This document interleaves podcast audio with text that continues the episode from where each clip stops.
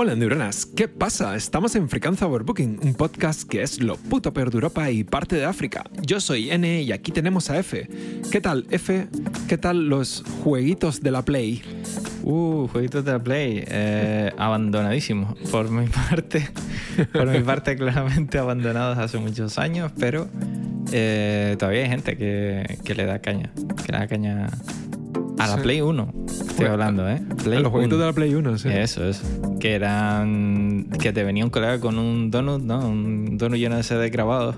Ah, sí. Y que nadie se escandalice, esto lo hemos hecho todos. Todo el mundo, seguro que todo el que está escuchando este Sí, podcast pirateó la Play cuando era joven y tenía un donut de, juego grabado. Así que, Sí, que de hecho a mí lo que me gustaba, me, me hacía mucha gracia, la forma de piratearlo, que era una ingeniería inversa muy simple, que era eh, ponerle una cosita para que la Play no se abriera, eh, pero no se abriera, se creyera que estaba cerrada y entonces le cambiabas el CD a mitad de... a- una vez arrancaba la Play. pero ese, ese era leía- la Play 2, creo. Ese era. Porque creo que tenía como No. un mecanismo para expulsar el disco. Y entonces salía la bandeja, cambiabas el disco mientras estaba arrancando, digamos. Y entonces luego terminaba de arrancar con el juego ya cargado. Pero eso me da, no sé por qué. No, que no, pero en el, pri- en el primero era, en el segundo no lo sabía. También es que, claro, yo O sea, tuve ya la versión, la versión Pro, que era el Ese chip. ya sistema antipiratería. Ah, Claro, ponías el chip y, ya- y ahora nada, se tragaba cualquier juego que le pusiera. O sea que, Bueno, yo- era, yo era un poco más cutre porque cutre no, porque a mí me gustaba más, pero yo no tuve Play 1, sino Sega Saturn y tuve la consola con más juegos que he tenido, una burrada de juegos, pero luego tuve la Play 2, un poco de que me la regalaron por una especie de promoción y solo tuve un juego ahí. Bueno, yo, da igual. 50 años jugando al mismo juego ahí, ya. Básicamente no la usaba más que para ver DVDs, así que Bueno, que mm, agüita. Eh, bueno, el tema de hoy, eh, como ya vaticinamos en el podcast anterior, son los videojuegos del año 97. Que, bueno, por si no, por si no sabes cuáles son, eh, te voy a decir algunos, como el Final, eh, Final Fan- Fantasy VII, no me sale, Fallout, el Dynon Keeper, el Oh. Diddy Kong Racing, el The Cures of Monkey Island, eh, Castlevania Symphony of the Night, Carmageddon y bueno, muchos más. si quieres te digo un par de ellos más, como Gran Turismo. Gran Turismo, A mí, señor. Te tengo que confesar que nunca me han gustado especialmente los juegos de coches, pero hasta que jugué al Gran Turismo, que ahí fue cuando dije, wow, eh, me, me gusta, porque tenías que sacarte los carnes, mejorar el coche, no sé qué, ¿sabes? Exacto. Y era Y eran coches de verdad. más, ¿eh? Que eran coches de verdad, porque Sí. muchos juegos eran todos coches medio inventados o cutres o tal. Y este era Sí. como otro nivel. Con las Entonces, marcas y con, con las publicidades, con las marcas de Castrol, de todo, ¿sabes? Era- Yo recuerdo eh, estar tan flipado con el juego. O sea, yo, mm, a mí había una cosa, claro, cuando era más pequeño, ¿no? Si me flipaba con un juego, si veía una revista que tenía algo de ese juego, me la compraba. Entonces, me leía todas las revistas y tal. Y, y había un amigo de mi tío, que era precisamente el que me grababa los juegos, Sí. que consiguió la versión japonesa del juego, porque salió en Japón antes que en, en Europa. Y tú sabes que en Japón usan el NTSC, que es otro formato de, de vídeo, ¿no? Que, bueno, eh. es otra forma de, de- de grabar el vídeo y demás. ¿Y qué pasa? Que la consola lo ejecutaba, o sea, podías jugar, pero en blanco y negro. Claro. Y yo, la primera vez que jugué al Gran Turismo, jugué en blanco y negro en japonés. Qué bueno. No Eso, ni no lo que entendía estabas dando. absolutamente nada. Nada, absolutamente nada. Pero me flipó tanto que cuando salió, de hecho, el día que salió, me lo compré. Ese me lo compré, ese ni siquiera lo bueno. pirateé, lo compré. Sí, sí. sí. No, valía y todavía lo eh, tengo. todavía tengo el disco de spray. Mm. Sí, sí, o sea sí. que me flipó mucho. Eh, ese año eh, parece ser que salió el MDK, que no sé si te gustaba o tal. Me a mí me parecía divertido. El MDK. Sí, el MDK era un juegazo. Bueno, has dicho Y- unos cuantos antes también que, que eran muy Sí. buenos. Eh, Sí, por ejemplo, el Carmageddon o el Final Fantasy el Carmageddon VII. que, eh, que te acuerdas, ¿no? En aquella época, cuando había un juego de estos violentos, que era como que, que los niños iban a salir a atropellar gente. O sea, Ah, que verdad, era un sí. poco como, si juegas al Carmageddon vas a salir a atropellar peña y a matar gente, porque sí. Bueno, Eh, muy ridículo todo, pero bueno. yo en eso no, pero también pasó, eh, pero sí me pasó con un juego, aunque no llegué a pegarle a nadie por la calle, pero ese año salió, si no me equivoco, Grand Theft Auto, pero era la versión en 2D. Sí. La versión cutre, cutre, pero que estaba muy guay. Sinceramente, yo me reía mucho con esos juegos. fue tan, eh, tan enganche del juego porque era uno, un juego así como que rompía un poco moldes porque podía salir con un lanzallamas, matar a, a- a Peña que iba haciendo footing o, o lo que fuera, lanzar misiles, huir de la policía, Pero- reventar coches. Aunque fueran 2D Pero desde arriba, estaba muy divertido. exacto. Fíjate cómo fue el asunto, que claro, salió en la época de los juegos 3D, es decir, eh, cuando todo el mundo saca juegos en 3D, eh, intentando siempre ir como a lo más realista, estos tíos se sacaron de la manga un juego que era 2D, que lo veías y decías, joder, qué cutrada es esta. Y claro, luego lo jugabas y estaba, estaba bien, era un juego entretenido, era un juego tal. Obviamente la saga cam- subió de nivel absolutamente con el GTA 3, pero los dos primeros eh, a mí me encantaban, sinceramente, sobre todo Sí. el 2. El GTA 2 me parece súper, era una maravilla. Y, y bueno, y a partir de ahí, claro, los nuevos pues son una pasada, ¿no? A nivel gráfico y todo eso, nada que ver con, con aquellos. Pero fue, además que fue como un salto, como si hubiéramos viajado a otra dimensión. O sea, pasaron Sí, de la, sí, sí, de la sí, cutrada desde arriba a un mundo 3D bestial que no se había Claro. hecho antes prácticamente. Y Sí, era como una, Muy, un, mundo abierto de los primeros y bueno, estaban empezando a surgir este tipo de juegos, pero este fue como el primero así que te daba bastante libertad de haz lo que quieras y luego, bueno, ya Mm, veremos si consigues sobrevivir, pero haz lo que quieras. Y- sí. y De esa época no sé si es el Morrowind también, del The Ah. Scrolls. No me acuerdo mm, el año exactamente en que salió. Mm, Creo que no he jugado tanto a un juego en mi vida. A ese y al GTA 3 seguro que me he echado horas mm, sin juicio. Y a toda la saga Elder Scrolls y Fallout. Ah, no, a los dos primeros Fallout no he jugado mucho, pero al- desde el 3 en adelante sí. Ok. Y eso ha sido un sumidero de horas de mi vida impresionante. pero bueno. Y antes mencionaste el Dungeon Keeper.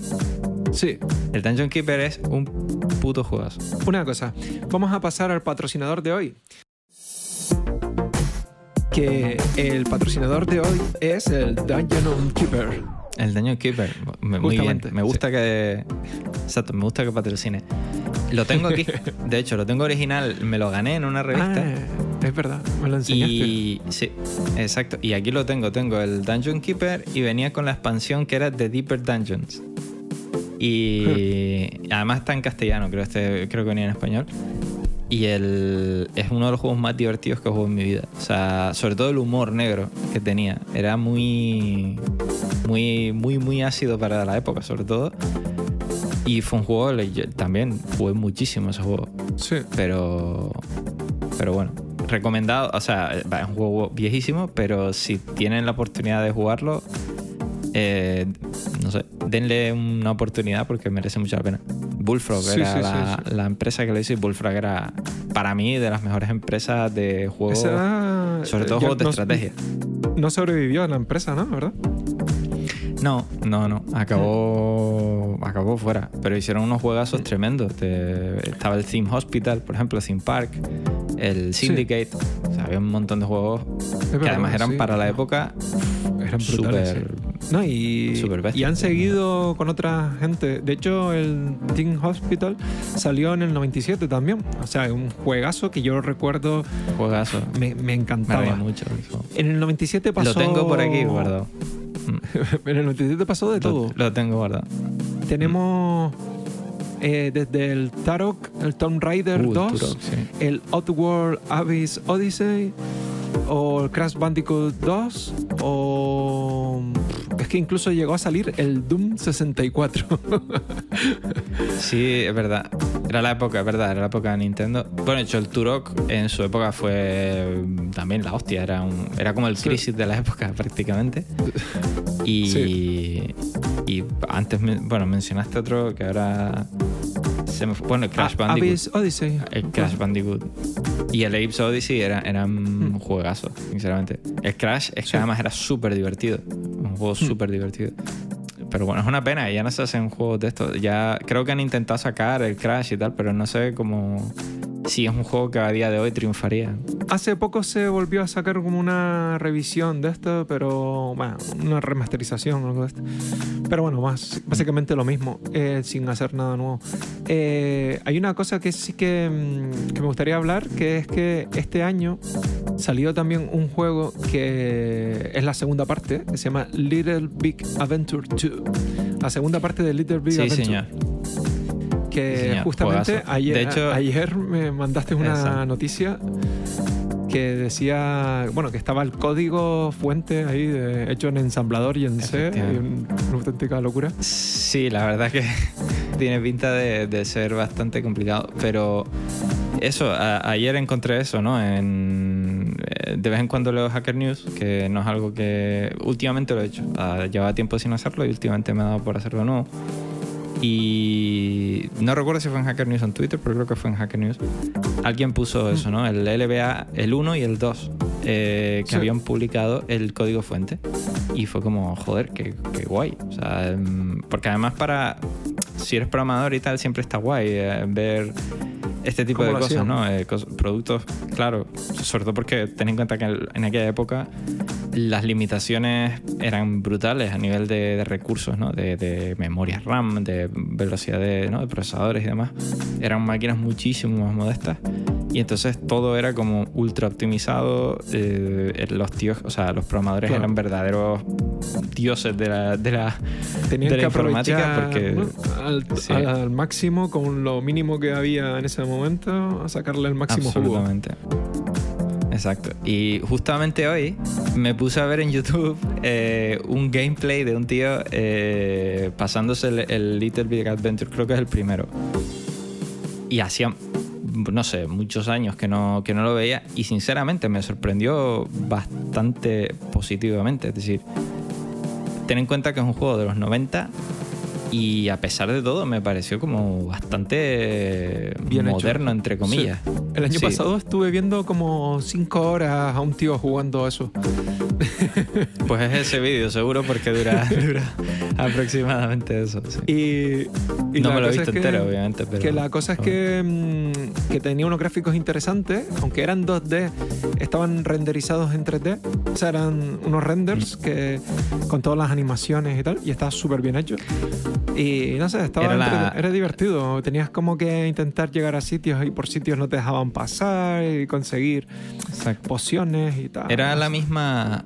Creo que era la misma tecnología que usaban en Resident Evil, por ejemplo. En eh, Resident Evil Sí. tenía lo, lo que eran los, los fondos pre-renderizados, que se llamaban, los escenarios, y luego los personajes eran en 3D, con lo que la máquina pudiese mover. Y Hmm. Little Big Adventure viene a ser lo mismo, porque los personajes tú ves que son en 3D, pero solo los personajes. Lo demás parece 3D, pero realmente es como. eh, sí, como un escenario pre-renderizado, mm, con vista isométrica y que, bueno, tiene, sí, tu detección de, de colisiones y tal, pero no sé, me, me pareció un juego. Sí, sí. Viéndolo, hoy, o sea, a día de hoy, me parece un logro y de la Yo- hostia para la Yo época, reconozco no sé. que para mí fue un trauma del juego porque durante un par de años no pude jugarlo y quería jugarlo. Porque mi ordenador Mm. no daba para más y, y yo... Eso no estaba creo que en ninguna consola, si no recuerdo. No sé. No sé si lo sacaron con el tiempo, pero. Claro, con el me tiempo parece que con el tiempo lo llegaron a sacar. Sí, pero en su momento no. Y entonces yo cuando lo jugué ya había pasado un par de añitos. Sí, además era de cuando Electronic Arts no daba SIDA como ahora. Entonces, eh, sí que. Sí, porque Electronic Arts tuvo una época en la que era, eran, tenían juegos muy, muy guays. Incluso el Need for Speed, por ejemplo, en su día. Los primeros Need for Speed estaban bastante guays. Eh, y no sé, tenían un montón de juegos. Eran realmente una distribuidora, siempre lo han sido. Y, y tenían juegos muy interesantes, pero lo que pasa es que con el tiempo eh, ya es que te cobran hasta por, no sé, pestañas en el juego y estás jugando, pestañas y te cobran un DLC. ¿no? Bájate el DLC de pestañas. La verdad es que sí. Eh, bueno, estaba viendo que hay un juego que, que es español que fue creado por Péndulo Studios en 1997 y editada eh, por Dynamic Multimedia. Se llamaba eh, Hollywood Monsters. Y, la música, y la música que tenía era eh, de La Unión. Este juego lo volvieron a hacer, no sé si el año pasado, o sea, hubo un remaster o no sé qué, pero ya la canción de La Unión la quitaron, no sé si por porque ya no tenían los derechos o porque era muy caro o por lo que sea. O porque no pegaba ya en el 2020. La verdad que era un juego muy guapo, estaba muy muy chulo y luego también la misma empresa un par de años después sacó el Runaway, que era una saga, era un poco más. Era una saga un poquito más elaborada y tal. Mm, pues recomendadísimos esos juegos. Eran aventuras gráficas y, claro, tú las veías y decías, joder, que están, están bien hechas, ¿no? Están guapas y tal. Y estaban hechas en España, tío. Que era una cosa que, que siempre sorprendía porque apenas quedaba industria ya de, de, cuando la época dorada, que fue un poco finales de los 80, creo, principios de los 90. Eh, hubo una, digamos, una, un boom de empresas españolas que hacen juegos y, demás. Eh, bueno, La Abadía del Crimen, por ejemplo, fue uno de los juegos más, famosos. Eh, pero ya después con el tiempo eso fue petando y con la desaparición de Dynamic al final se diezmó mucho. Ahora está FX Interactive, hay un par de empresas por ahí.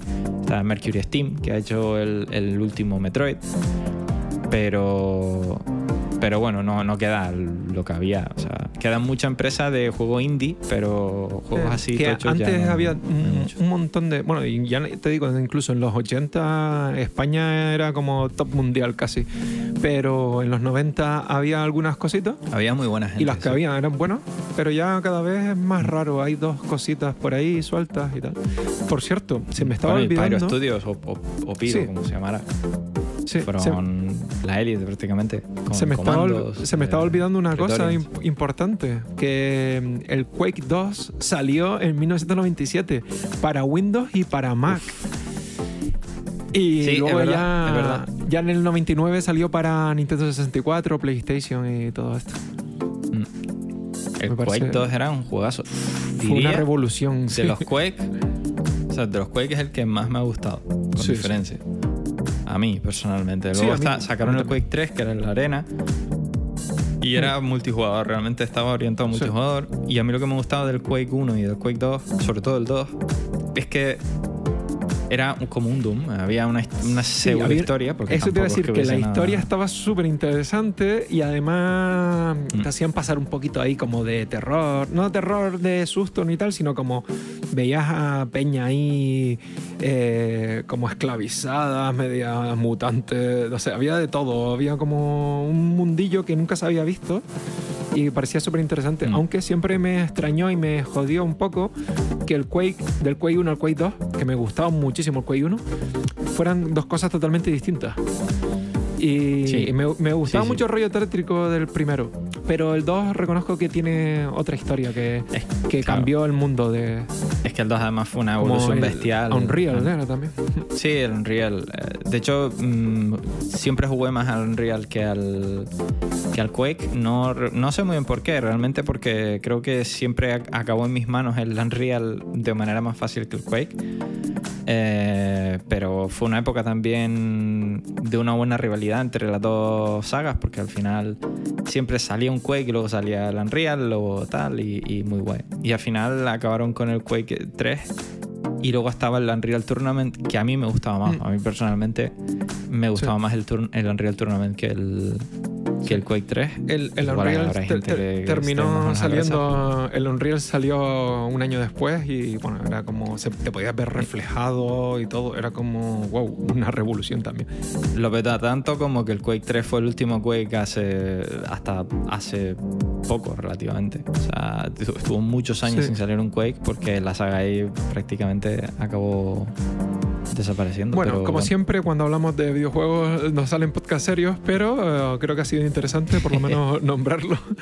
Y recordarles a todos que pueden seguirnos en cualquier plataforma de podcast como Pocket Cast, Apple Podcast, Google Podcast, Overcast, Spotify, Podimo, iBox y también en En el año 97 con el chándal ancho y escuchando musiquita rap guay. Música negra, como se llamaba antes, era música Sí. negra.